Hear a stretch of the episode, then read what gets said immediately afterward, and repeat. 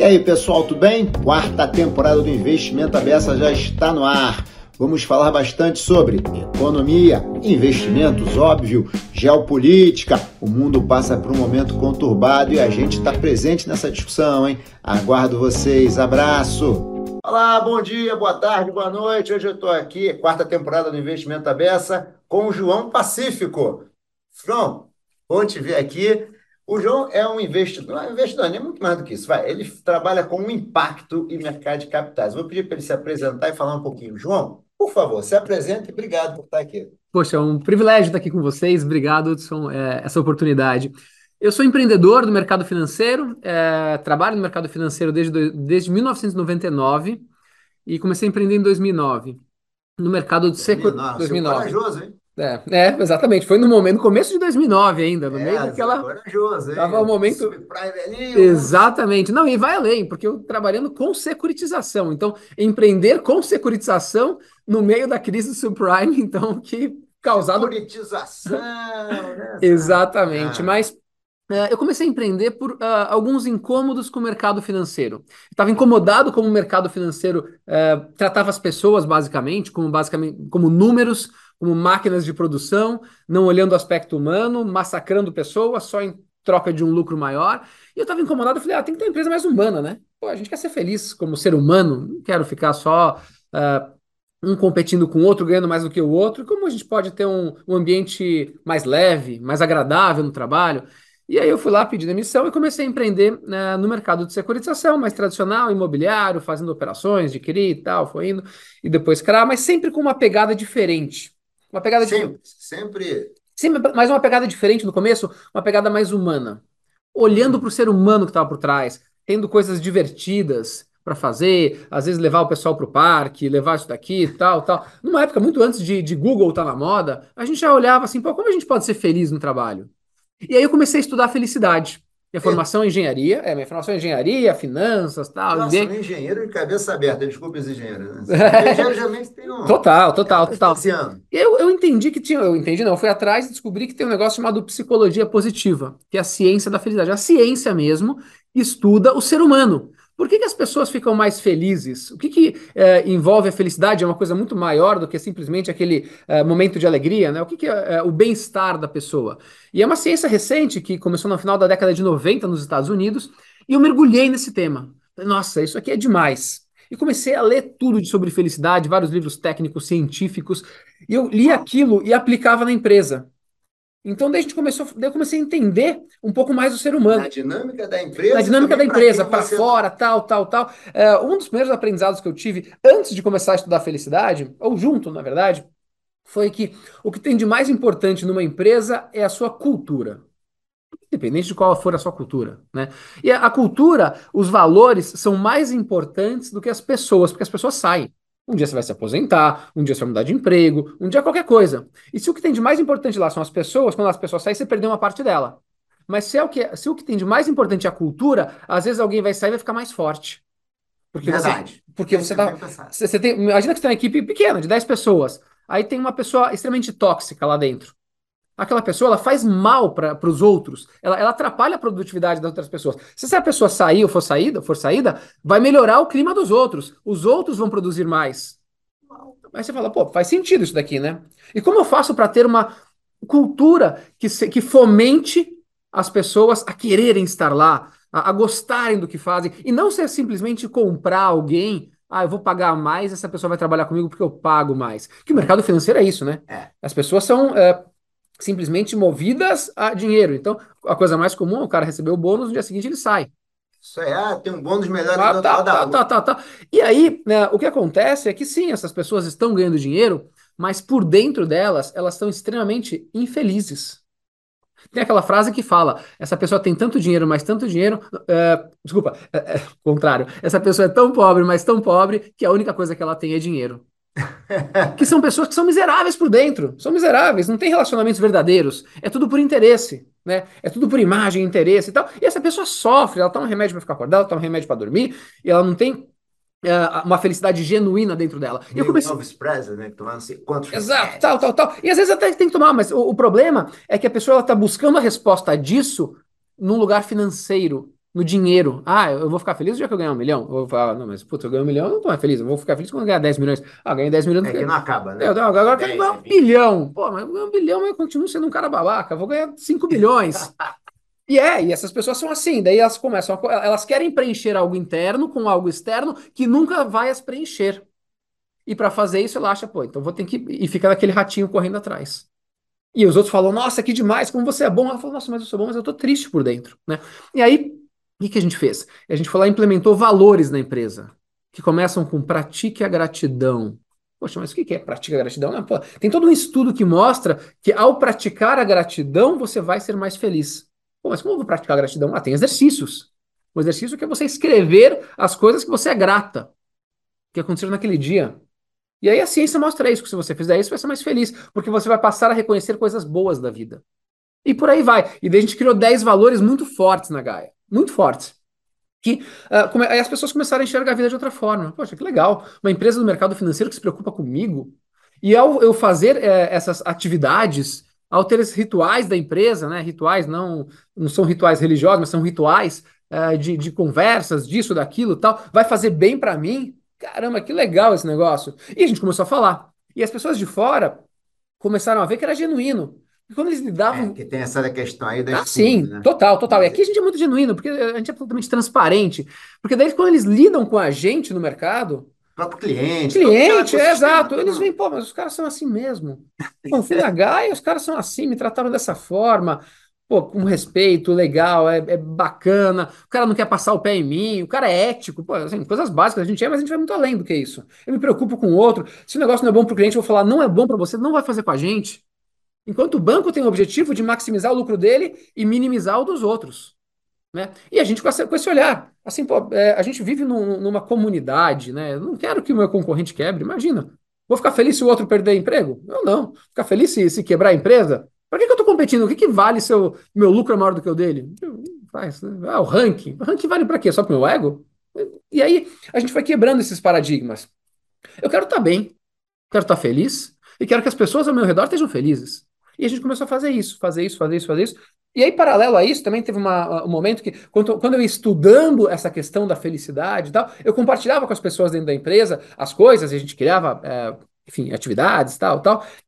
Até que é, teve um momento que o próprio LinkedIn, né, que é a plataforma, é, eu comecei a. Eu vi um dia lá assim, ah, escreva artigos do LinkedIn. Aí eu peguei um, um e-mail que eu tinha escrito internamente na empresa, peguei esse e-mail e postei uh, como artigo no LinkedIn.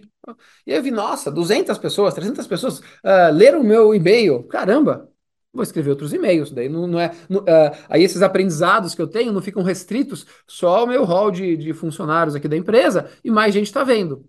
E eu comecei a escrever artigos daí para mais gente ver. E começou a viralizar muito. Muita gente, de repente, milhares e milhares e milhares de pessoas começaram a ver, a ler os artigos, né? E para mim era o esforço mesmo que eu tinha antes de ler, pensar, pôr e colocar lá. E foi crescendo, eu tive uma sorte no final de 2015, 2016, de uh, o LinkedIn escolheu, na época, hoje cresceu mais a rede, mas tinham 30 milhões de usuários no, no Brasil, e eles escolheram 15 pessoas que mais influenciavam na rede. E eu fui uma das 15. Parabéns. Obrigado. Não, com uma mensagem ótima. Sim, sim, com uma mensagem assim. Isso aí faz seis anos, né? Foi 2015, 2016. E aí, quando me escolheram para ser uma dessas 15 pessoas, que eram os primeiros top voices do LinkedIn, uh, teve muita repercussão. E aí começou a aumentar muito o número de seguidores e de pessoas olhando, vendo tal, e começaram a chamar para dar palestras, para falar sobre felicidade. Pô, se esses caras no mercado financeiro estão fazendo isso, deve dar para qualquer empresa ser feliz, né? E os níveis de, de uh, burnout, né, que é aquela sensação de esgotamento físico devido ao trabalho, cada vez maiores, os níveis de ansiedade, depressão corporativa cada vez maiores, as pessoas infelizes nos, nos trabalhos, uh, pessoas que estavam liderando gente que não tinham condição nenhuma de liderar pessoas, e aí, pô, chama esses caras para falar o que eles estão fazendo. Porque lá a galera gosta de trabalhar nessa empresa. E aí chegou um momento que a gente estava com uma repercussão muito grande, que a gente abriu uma vaga que 17 mil pessoas se, inscreveram para trabalhar na Gaia. Uau! 17 mil pessoas se inscreveram. Caramba, tipo. E foi isso. E a gente divulgando palestras, tal, tal, para levar essa mensagem, para falar, a gente pode fazer as coisas de uma forma diferente. Mas nesse meio tempo, voltando um pouco, uh, a gente sempre com um olhar para o social também. Em né? 2014 a gente resolveu montar uma ONG que é para que ajudasse crianças em alta vulnerabilidade. Né? Tá. Essa ONG de 2014 para hoje, né, fazendo uma longa história curta, está entre as 100 melhores ONGs do Brasil durante alguns anos. e a gente faz um trabalho maravilhoso né, uh, com crianças da rede pública e com professores da rede pública do Brasil inteiro. A gente tem um lugar físico que as crianças vão todo dia, tem aulas no contraturno, almoçam, fazem tudo e a gente também uh, treina professores. Mas, enfim, a gente começou também uma jornada no terceiro setor. Então, a Gaia, em 2014, começou uma jornada que é super bem sucedida e está crescendo muito, impactando, é uma coisa maravilhosa. Mas, além disso, a gente começou a ver como a gente pode, como empresa, fazer o bem. Por que a empresa existe? E eu gosto daquele princípio que o Simon Sinek fala, que uma empresa é, é como um carro. O carro ele não nasceu para ter combustível, mas sem combustível ele não anda. Uma empresa ela não tem que ter como objetivo o lucro, mas sem lucro ela não anda. A empresa ela tem uma razão de existir. E qual que é a razão dessa empresa existir? Ah, é vender sapato, é ensinar pessoas, é dar cursos, é, é sei lá, captar dinheiro para os outros, mas qual que é? tem uma razão de existir. E ela tem que ter lucro. Mas quando você inverte o objetivo é o lucro, ah, eu vou ver o que, que dá dinheiro. E aí você inverteu tudo, você colocou o dinheiro no centro. E quando você coloca o dinheiro no centro, tudo, as coisas param a funcionar como deveriam. E aí a gente tem essa sociedade cada vez mais desigual. Mas a gente virou uma empresa bem em 2014, uma Bicorp, que é uma certificação internacional para empresas que querem o melhor para o mundo. Né? Então, uma certificação super séria, né? E a Gaia foi uma das primeiras no Brasil. Hoje tem várias outras, tem empresas grandes como Natura Movida. Bicorp. B Corp. Né? É, é o sistema B que certifica. Então, no Brasil, você tem hoje uh, a Danone, né? empresa grande no mundo, tem a Natura, também é uma empresa B, a Movida é uma empresa B, tem empresas médias, empresas pequenas. No mercado financeiro tem a Fama também, a Vox Capital, a Gaia uh, e várias outras, enfim. no mercado financeiro não tem tantas, na verdade. Não dá para ter. no mercado atual não dá para ter. Mas é, a gente sabe que toda hora você vê assim, gente de banco grande fala, ah, quero virar uma Corp. Não. Cara, os bancos grandes, essas corretoras grandes, elas têm que morrer e nascer de novo. Você acha que é cultura? Total, total. Tem que. Não, porque é tudo greenwash nesses lugares, né? Ah, acho que tem uma coisinha legal, tá, mas é muito greenwash. Mas aí voltando, aí a gente falou, pô, até que 2000 e é, logo a gente virou uma Bicorp por todas essas iniciativas sociais e culturais que a gente fazia, e até que teve uma operação muito emblemática para a gente, que foi quando eu conheci uh, o pessoal da, da Dynamo, não a Dynamo gestora lá, a Dynamo de impacto, e eles mostraram uh, a Vivenda, que é uma, uma, uma, um negócio, uma empresa, que faz reforma de casas na comunidade, na favela. E quando eu olhei aquilo, eu falei, nossa, que incrível o que eles fazem. Poxa, vamos pegar o instrumento do mercado de capitais, que a gente já faz, que são os CRIs, e usar para isso. E a gente viu que ele não dava, a gente acabou fazendo uma debenture, e a gente trabalhou de forma muito intensa e a gente levantou recursos através do mercado de capitais para reformar casas na favela. Foi, no caso, foi uma debenture até. Uma debenture. Tá. Uma debenture. E quando eu vi aquilo, eu falei, nossa, eu conseguindo usar a nossa habilidade de empresa e de pessoas aqui da Gaia para uh, causar um impacto positivo. Ano, né? É, a, a debênture da Vivenda, acho que deve ter liquidado em 2017, 17, 18. Mas conseguiu vender bem na época? Foi super bem, deu, foi um sucesso. É, tal. Não... E saiu na mídia também, a, a primeira debênture do bem, tal, tal, tal. Foi no Valor, teve uma reportagem super legal, tal. E aí foi, depois a gente foi fazendo outra operação, tal, tal, tal, e foi indo. E aí, é, cada vez que eu fazia uma operação dessas de impacto, eu falava, poxa, uma coisa legal aqui. Até que chegou um momento que eu, uh, há algum tempo atrás, eu falei, deixa eu fazer uma, uma, uma, reflexão aqui comigo. Se eu for olhar todas as operações que a gente já fez, mais de 200 operações aqui na Gaia, ou até na minha vida, enfim, que foram mais, um, operações financeiras, quais que eu tenho mais orgulho, quais que eu gostei mais de fazer, quais foram as mais legais? E não foram aquelas operações de bilhão ou de centenas de milhões, com grandes empresas, com cinco bancos trabalhando junto, com dois ou três escritórios de advocacia, não foram essas foram aquelas que realmente fizeram a diferença na vida de alguém. Aquela operação que se eu não tivesse feito, ninguém teria feito.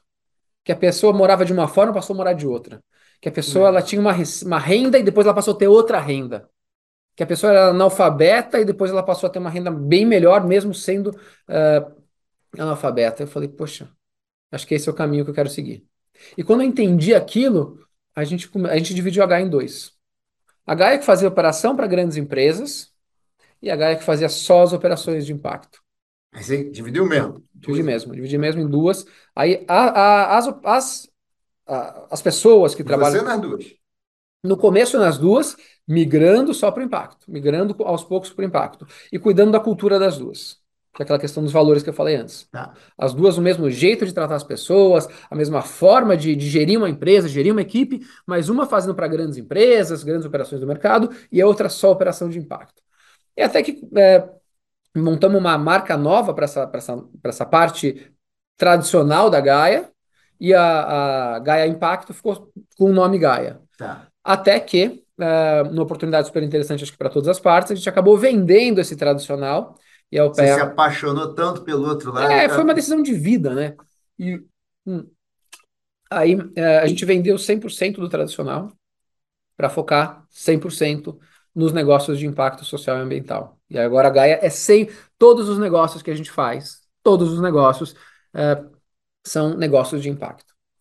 Parabéns, parabéns. E o que é um negócio de impacto comparando lá com ESG? Porque tem uma Legal. discussão grande. ESG é impacto? O que é, que é cada coisa? Legal. O ESG é, são é, opera, operações ou empresas, enfim, que, é, que tomam um cuidado, enfim, que é, olham de forma até transversal na empresa os aspectos E de ambiental, S de social e G de governança.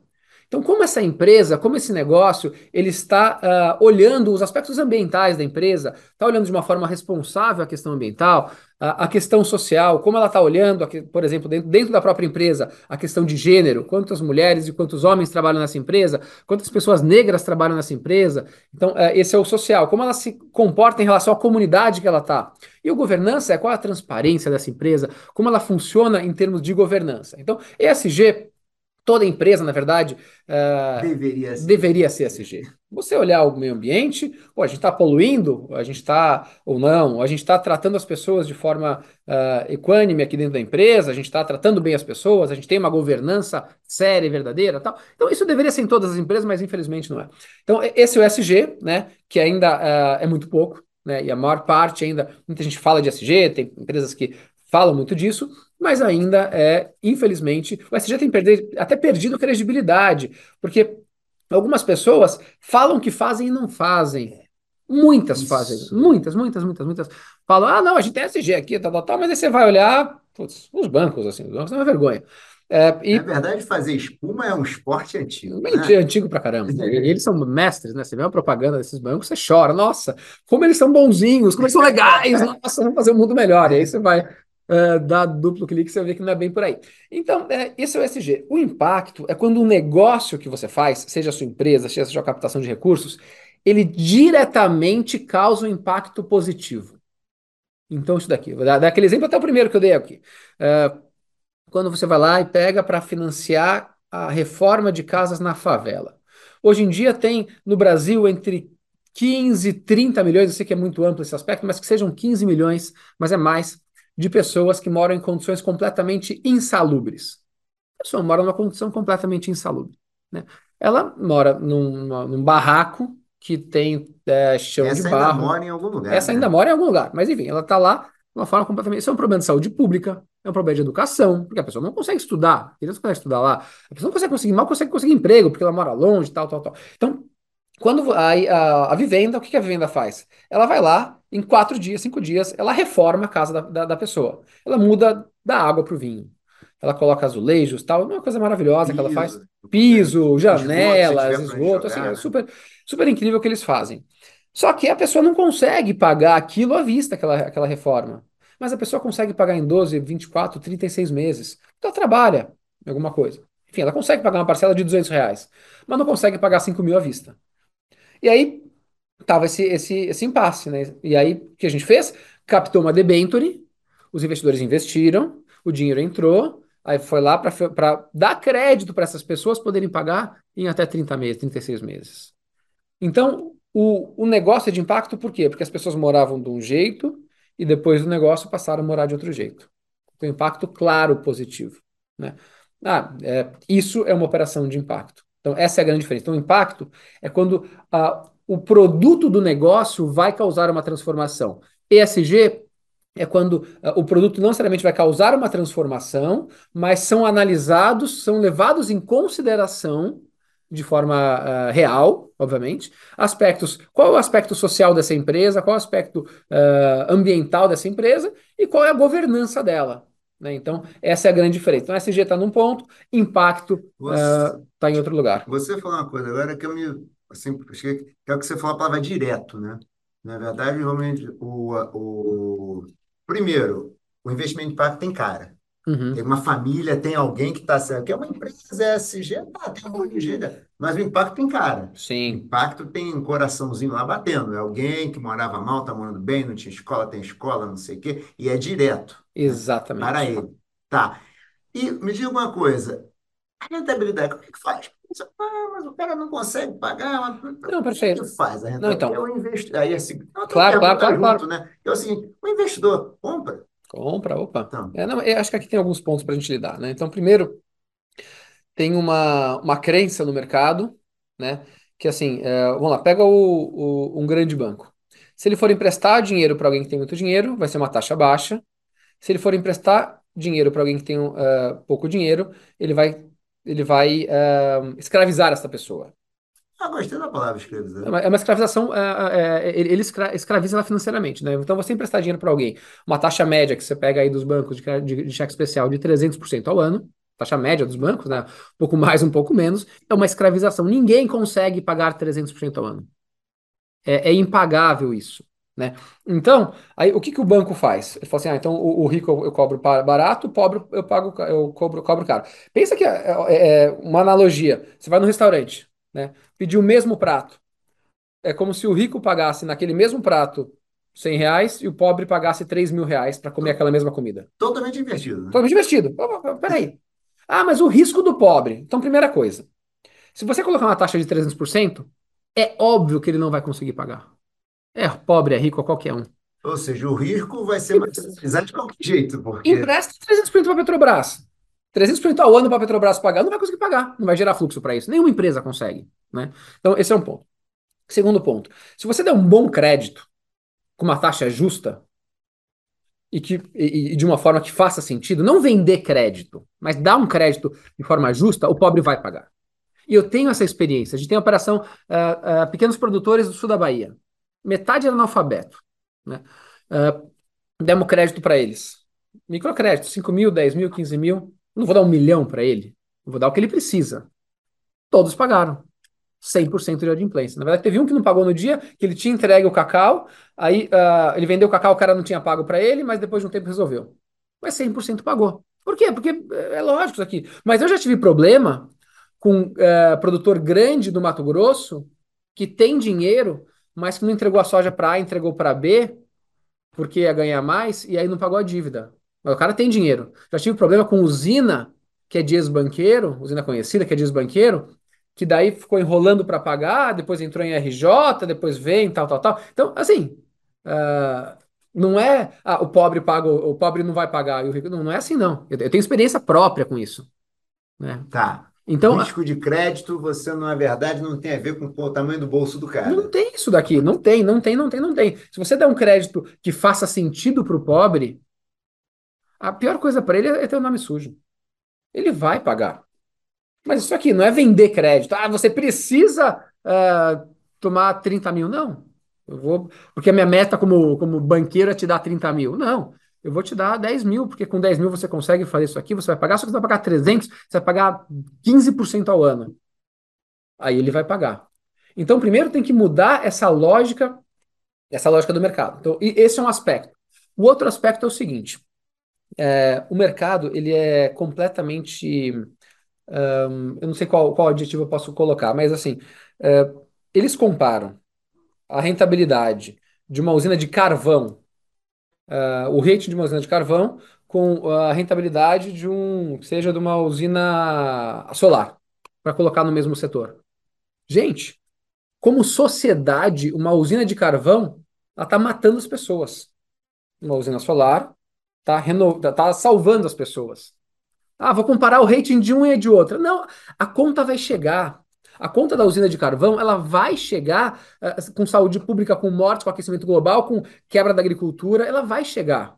Então as pessoas, elas, elas querem socializar o prejuízo daquilo. Está socializando o prejuízo, porque a usina... Ah, então, essa usina tem um, um risco bom. Não, a gente tem que considerar nos nossos investimentos o impacto que ele causa. Tá. O mercado financeiro, ele só olha o risco-retorno. Mas você tem que. é, vamos lá, uma- duas camisetas. Você tem uma camiseta, tem outra camiseta. Aí, essa, supondo que essa minha camiseta aqui, ela fosse conseguida por é, trabalho escravo. E a sua foi com trabalho digno. Pô, sua camiseta vai ser mais cara do que a minha. Ah, mas eu quero mais rentabilidade. Então, se o preço é igual das duas, ah, eu vou comprar só, eu vou investir na empresa que tem trabalho análogo à escravidão, porque tem mais, mais rentabilidade. Quando as pessoas não olham o impacto, tem que olhar o impacto. É, é- é você fechar o olho e falar assim: não, não, só quero saber rentabilidade. Ah, tanto faz o que, ela- o que essa empresa faz. Não, importa, porque alguém vai pagar a conta. É porque é o que você falou, o custo é socializado, né? Na Uhum. verdade, tipo assim, a usina de carvão, eu não estou vendo mal o que ela faz hoje, mas em algum momento a conta vem e as operações vão ficar mais caras porque vai ter mais poluição. Não, e, e- ter- e a vida humana, né? Tem alguma coisa mais importante aqui do que a vida humana? Mas aí é uma questão de realmente sinceridade, né? O cara tem que olhar para isso com sinceridade.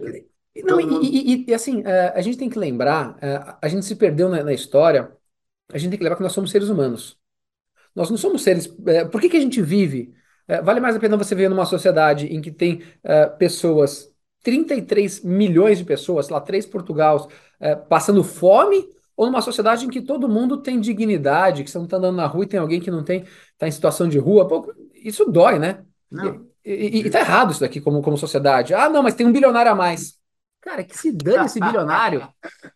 O bilionário, ele é uma anomalia do sistema. Poderia ter bilionário se não tivesse essa desigualdade gigante. Essa desigualdade gigante que a gente tem, e, e é- quando você tem mais, é muito mais fácil você acumular.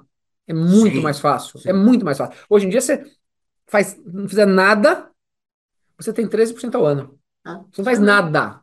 Nada. Parado. Você ganha 13% ao ano. Uma Só, só que você tem pessoa- um bilhão, multiplica. Vê, vê, é, um, Não, um não precisa ir longe. Você pegar uma pessoa de um milhão é 130 mil por ano, uma renda média é 10 mil por mês. Ó. Renda média brasileira é de 2.500 reais. Exato. Quem trabalha, né? É. Quem trabalha. E aí? E- e- então é isso. E a gente tem que entender isso daqui, né? Eu- o- o- uma coisa que acho que falta muito nas pessoas, é, infelizmente, e que faz muito bem, é a compaixão. E compaixão é o desejo de você, é o seu desejo de que as outras pessoas não venham a sofrer. As pessoas elas olham muito para o ego delas e esqueceram de ter compaixão com as outras pessoas. É, o excesso de compaixão não faz mal, ele é bom. Aquele desejo, pô, eu não quero que essa pessoa sofra, eu vou fazer isso para ela, né? E aí você começa a ter uma sociedade muito mais compassiva, uma sociedade mais feliz.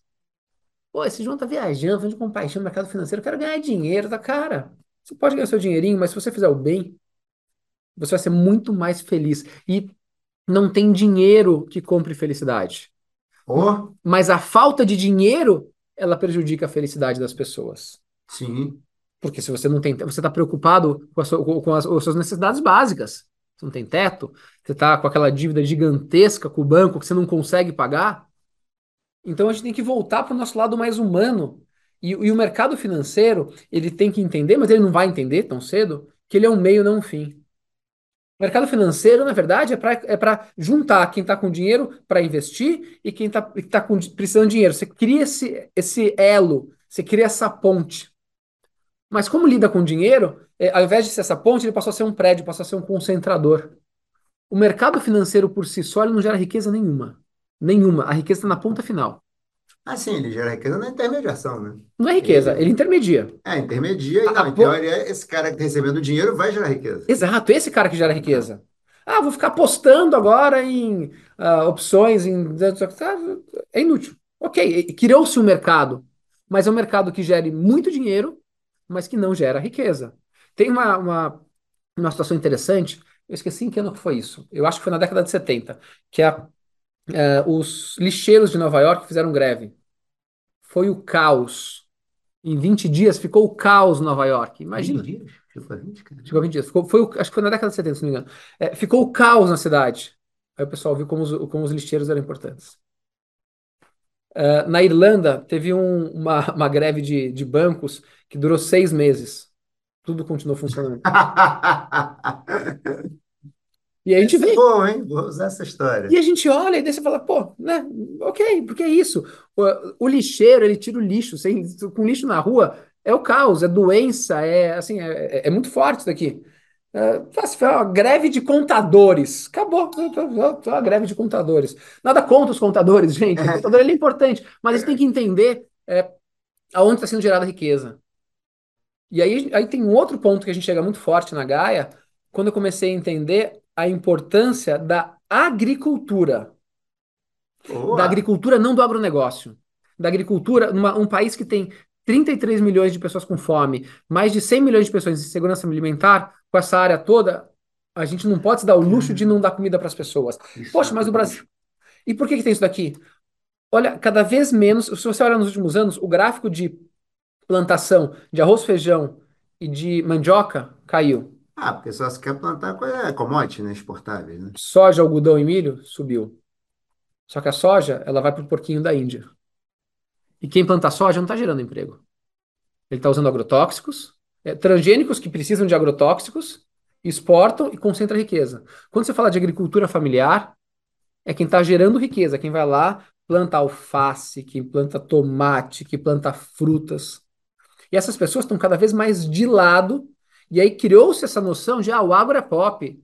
O agro é importante para o Brasil. Entendi É, porque tem. é, é, se você é, olha no Congresso Nacional, a representatividade da bancada ruralista Ah, é completamente desproporcional com a população ruralista do Brasil. É. com, por quê? Porque eles têm dinheiro. E aí vem isso daqui. A quantidade de benefícios tributários que eles têm é gigante. Tem um lobby, Sociedade pagando. a sociedade pagando por isso, porque não é de graça esses benefícios que eles têm. Né? E aí, quando você olha, vamos olhar a agricultura familiar? A agricultura familiar do Brasil foi criminalizada. É surreal quando eu comecei a entender o que, que é o MST. Aliás, você tem uma operação com o MST, Tem. você também. Acaba esse raciocínio. Algumas operações, porque daí, pô, quando eu fui entender, e eu trabalhei com agro muitos anos, então não é que eu sou de fora, não, a gente levantei muito dinheiro para o agronegócio tradicional. Eu vi como são as pessoas, lógico, tem pessoas que são legais, tá, mas tem, é, há uma falta de consciência gigantesca no, agro, no agronegócio tradicional. E quando você vai para a agricultura familiar, para a agricultura orgânica, regenerativa, que planta comida, você fala, nossa, isso é geração de riqueza. Porque aqui a pessoa está plantando algo que vai ficar no país para as pessoas comerem, especialmente quando não tem o uso de agrotóxicos, que é melhor ainda, que é veneno, né? O Brasil tem mais de 5 mil agrotóxicos, é uma, uma coisa é, Ah, a gente tá no impressionante. top, né? A gente tá no top, agora tá no top, assim, é, e o lobby que fazem todos, tá? Impressionante. Mas, e aí, e aí é isso, né? A impor... Quem está gerando riqueza no país? Hoje em dia, no Brasil, quem gera, rique... quem gera riqueza é quem é mais criminalizado, quem é mais colocado de lado e quem tem menos, menos apoio. No Brasil, tem ah, alguma coisa, pelo menos 50 mil produtores de cacau, tá? Cacau é algo que é sustentável, porque via de regra você vai plantar no meio da, da Mata Atlântica tal, e são pequenos produtores. Então, alguém que precisa e que planta algo, o cacau é um superalimento, né? Não um chocolate, mas o cacau é um superalimento e que, é, que tem muitas proteínas, muitos, muitos nutrientes, desculpa. E, poxa, então, legal. Então, o cacau é uma cadeia sustentável. É, na última safra, dos mais de 50 mil, quem acessou o Pranaf, que é o Programa do Governo Federal de Agricultura Familiar, foram 612 produtores.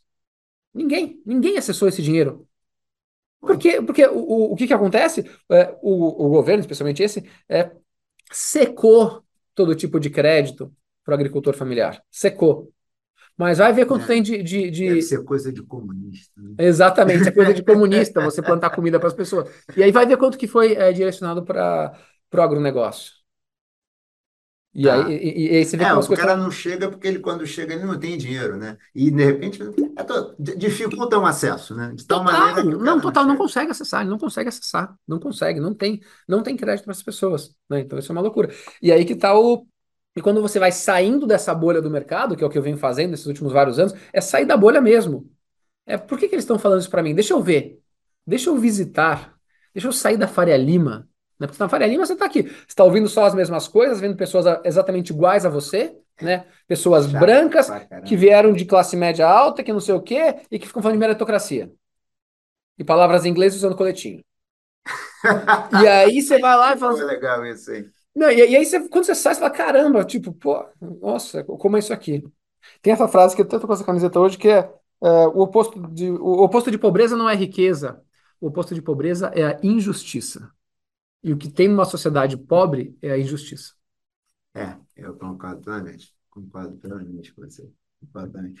Me diga uma coisa, esse CRI, foi que não, CRA do CRA. MST, conta um pouquinho essa história, porque assim, o MST é um movimento mega assim, ah, o MST, não sei o quê, sem querer falar de política aqui, Sim.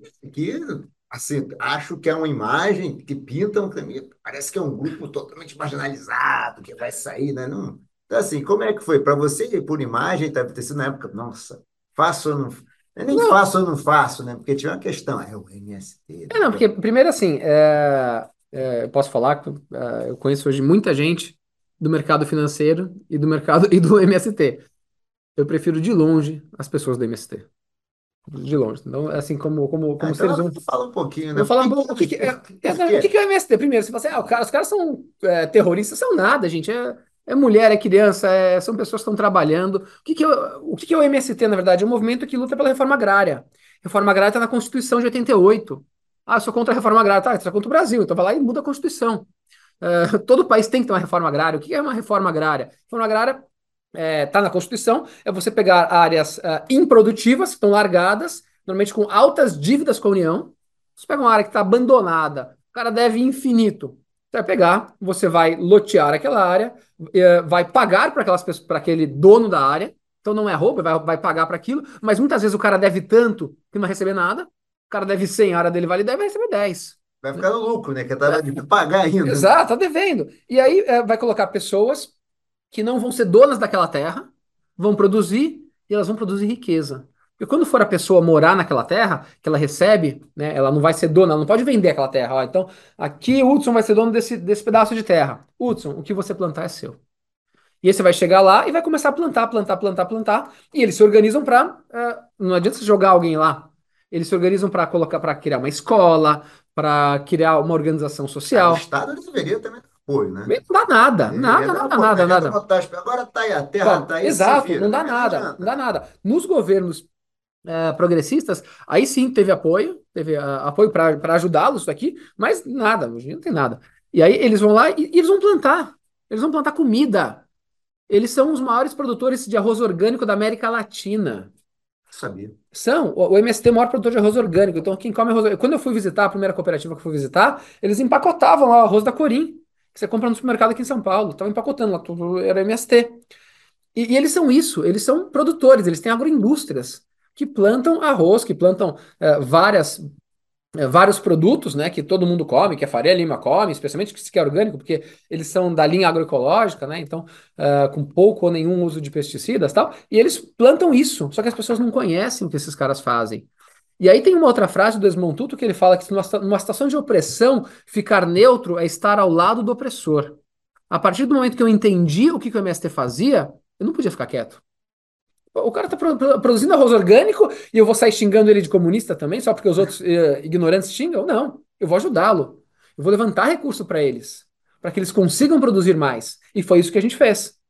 Então eu fui lá e peguei os, os instrumentos do mercado, que é o CRA no caso, para a CPR, enfim, para financiar essa turma. Mas uh, veio um tiroteio em cima da gente, do mercado total, muito forte do mercado financeiro, do agro, do agronegócio, do, se incomodaram, pô. Cara, Mas como assim? Como você... assim? Tá fazendo isso aqui, tá errado, não pode, esse cara tá, tá, comunidade. E a gente fez. E aí teve, foi muito duro fazer a operação, porque a gente apanhou demais, demais. Assim, Você foi resiliente, porque foi de pra baixo, caramba. de baixo de chicote. Muito, muito. Você veio me falar e pausou, é, paralisou a operação, porque a galera começou a falar um monte de besteira nas redes. Péssimo. Mas no final foi um sucesso. Né? Foi um sucesso. Acabou de a, a, até inaugurar uma outra agroindústria agora, duas semanas e atrás. Tudo pago, bonitinho, tudo bonitinho. os papéis estão sendo pagos, Exato. né? 5 mil pessoas querendo investir, entendeu? Tipo, deu super certo. Então é isso, é, é, é você sair da bolha e dessa ignorância do mercado e e, e levar dinheiro para a economia real. E, e, e, ter a humildade de ouvir os movimentos sociais, de ouvir as pessoas, as demandas dela, a vida dela. Lógico, é muito difícil para um, um cara super rico aqui da Faria Lima ele querer visitar um movimento social, querer ouvir as pessoas, mas eu tenho certeza que se um dia ele fizer isso, ele vai se surpreender. Né? E vai se tornar uma pessoa mais humana. A diferença entre ele e a outra pessoa, a principal diferença é que cada um nasceu num lugar né? E que ele teve um acesso a um monte de coisa que essa pessoa não teve. Só que essa é. pessoa, ela rala pra caramba. Ela rala muito, ela acorda cedo para plantar. É, não é fácil, né? E ela planta algo que é extremamente necessário para a vida desse outro rapaz aqui, que está só em planilhas e não sei é. o quê. Não, esse negócio da meritocracia, me, assim, acho que tem um, tem um, um desconhecimento muito grande, né? Porque, assim, que, assim, falar em meritocracia comparando um garoto que nasceu nessa comunidade com camaradas das melhores colégios de São Paulo, depois fez um MBA fora, e agora, não, mas eu tive mérito. E esse cara não teve? Exato. Esse cara não teve, não. Você teve, você teve mérito, sim, mas você teve uma base também, né? Você saiu uh, de... 10 quilômetros na frente do outro. Ah, não, não, tem comparação. É, é, se alguém falar isso, então fala assim: então pega o seu filho e tira da, da escola aqui. Eu não fiz isso com minhas filhas, tá? Mas só para dar um exemplo, obviamente, e coloca numa escola na periferia da periferia da periferia e deixa ela passar fome três vezes por semana. Aí vê se ah. seu filho vai chegar onde está. E você não vai ajudar nada a ele. Coloca ele para estudar lá, coloca ele passando fome, coloca isso para pedir esmola a partir dos oito anos de idade. E aí quero ver se ele vai. Só que você não vai indicar ele para nenhum emprego. Vamos ver se ele vai conseguir chegar em algum lugar. Não, mas eu concordo plenamente. É. Uma pergunta: quem é o investidor de impacto hoje no Brasil? Quem é que investe em impacto hoje no Brasil? É um ser humano. Ah, que bacana. é, é, é um ser humano que tem os valores humanos. E esse é o ponto. É, não, não tem aquele negócio, ah, é tal pessoa. Quando a gente abre operações de pacto. institucional. Não, tanto não, faz. tanto faz, tanto faz. Porque que está sentado na cadeira de uma decisão é um ser humano. É um ser humano. É um ser humano. O cara que entende fala assim, pô, essa tá boa, do, do sul da Bahia. Uh, a renda das pessoas aumentou em 40% do ano para o outro. Você vai investir em algo que vai ter rentabilidade, não está perdendo dinheiro, vai ganhar dinheiro, vai ter é, boas garantias também. Uh, e você vai aumentar a renda de alguém. Pô, Faz todo sentido. Então, então assim, hoje você encontra em diferentes nichos, institucional, sim, corporativo, family office e tal. Onde é mais difícil, na verdade, é em, são em fundos que têm alguma política de investimentos que, é, que trava eles, enfim, por conta disso. Mas empresas, a gente tem grandes empresas que investem em papel de impacto. Uh, posso citar, são que, que, porque eles citaram já. Uh, para o público, a Dexco, antiga Duratex, Gerdau, Votorantim Cimentos, Movida, são investidores de papéis de impacto da Gaia. Pessoas físicas, uh, pessoas pobres, pessoas classe média. Então, são pessoas que falam, nossa, faz sentido o que você está falando. Faz sentido olhar esse papel. Né? Ainda, uh, como o mercado de um todo é muito pequeno, né? Uh, muito do nosso trabalho é fazer esses pequenos negócios ganharem escala e ficarem grandes. É um trabalho. espero que chegue lá. Estamos trabalhando para isso. Vai chegar, vai chegar. Mas é, mas é isso, né? A gente uh, passar, dar uns 10 passos para trás e olhar para o ser humano que está por trás. Uh, olhar as nossas atitudes, porque uh, isso é importante. Consumir é um ato político, investir é um ato político, não é um ato partidário, mas é um ato político. Onde você coloca o seu dinheiro é onde você está dando um voto para aquilo. Se você está investindo em algo que está fomentando uma energia suja, você está dando um voto para a energia suja. Se você está investindo Sim. em algo que é energia limpa, você está dando um voto para energia limpa. Você está apoiando aquilo. Quando você consome uh, um produto, uma camiseta que veio de um trabalho análogo à escravidão, você está dando um voto para a escravidão. Então é isso, é a pessoa entender o poder daquilo, o poder do, das decisões que ela toma no micro e se a somatória de várias decisões no micro impactam o macro. Tem um exemplo muito legal na história, que foi o em 1954, uh, eh, os negros nos Estados Unidos, uh, em especial no sul, e aí falando de um local específico, Montgomery, eles não podiam frequentar o ônibus no mesmo lugar dos brancos. E aí é, os bancos, os negros tinham que ficar atrás e os brancos na frente. E se tivesse alguma pessoa negra sentada, ela tinha que levantar quando uh, uma pessoa branca subisse, entrasse no ônibus. E aí, é, um belo dia, a Rosa Parks, é uma mulher na época de 42 anos, é, falaram: é, levanta daqui. Ela falou: não, não vou levantar, levanta aqui, não vou levantar. Então você vai ser presa, tá bom. Foram lá e prenderam Rosa Parks no dia 1 de dezembro de 1954. Aí, uh, o que que os, o que que os negros fizeram? Eles se organizaram e aí escolheram um rapaz que tinha chegado na cidade há pouco tempo, Martin Luther King Jr., e colocaram ele como líder de um boicote. E falaram assim: vamos incentivar as pessoas negras a não andarem de ônibus por uma semana. E aí eles se organizaram, as pessoas negras não andaram de ônibus durante uma semana para as empresas sofrerem um baque, né, um protesto pacífico. Uma semana não foi suficiente, duas, três, quatro. Uh, fazendo uma longa história curta, jogaram bombas, na verdade, uh, os brancos, né, não os negros, uh, jogaram bomba na casa do Martin Luther King, fizeram de tudo para que esse, esse boicote não desse certo. durou mais de um ano, até que no dia 20 de dezembro de 1955, a Suprema Corte dos Estados Unidos disse que os negros poderiam sim sentar no ônibus. Então, esse foi um protesto pacífico, em que as pessoas deixaram de consumir o ônibus e conseguiram mudar uma realidade. Então isso mostra como o poder da escolha é muito forte. Muito gosto, eu não conheço. Depois eu, eu vou, querer, vou querer me inteirar um pouco da história. Muito interessante. Para finalizar, a gente tem um, um tempo aqui. Deixa uma mensagem para a gente, fala um pouquinho assim do que, que você vê de futuro aí para o investimento de impacto. É, para o mundo até, né? Tua visão é tão legal, tão holística. Não, eu acho que para o mundo a gente tem que olhar para o outro ser humano, né? Que, que mundo a gente quer deixar para os nossos filhos, para nossas filhas, para as pessoas que a gente gosta, né? Então acho que é, a gente deixa um legado aqui, a gente não, é, o caixão não tem gaveta. E quando você entende que é, as nossas atitudes elas vão reverberar para depois, especialmente pessoas que, e grande parte dos que escutam aqui a gente são do mercado financeiro, é, passar a ter um olhar mais compassivo, um olhar com compaixão para outra pessoa é, trocar o egocentrismo pela colaboração. E quando você entende que você faz parte de um todo, isso aqui não é uma competição. Que quanto mais a gente quer, ah, quero ganhar do outro, quero ganhar do outro, isso aqui é uma. É, você não está ganhando nada do outro. Mas quando você entende a importância do outro, a importância de ajudar as outras pessoas e se ajudar também, você vai ser muito mais ajudado e a sua vida vai ser muito melhor. Então, eu garanto, eu que estudei felicidade, que fazer o bem deixa a gente mais feliz, mas fazer o bem não é você vai lá e uh, atua de uma forma completamente uh, tóxica com as pessoas ao seu redor e no final do mês você doa alguma coisa. Isso aí não vale nada.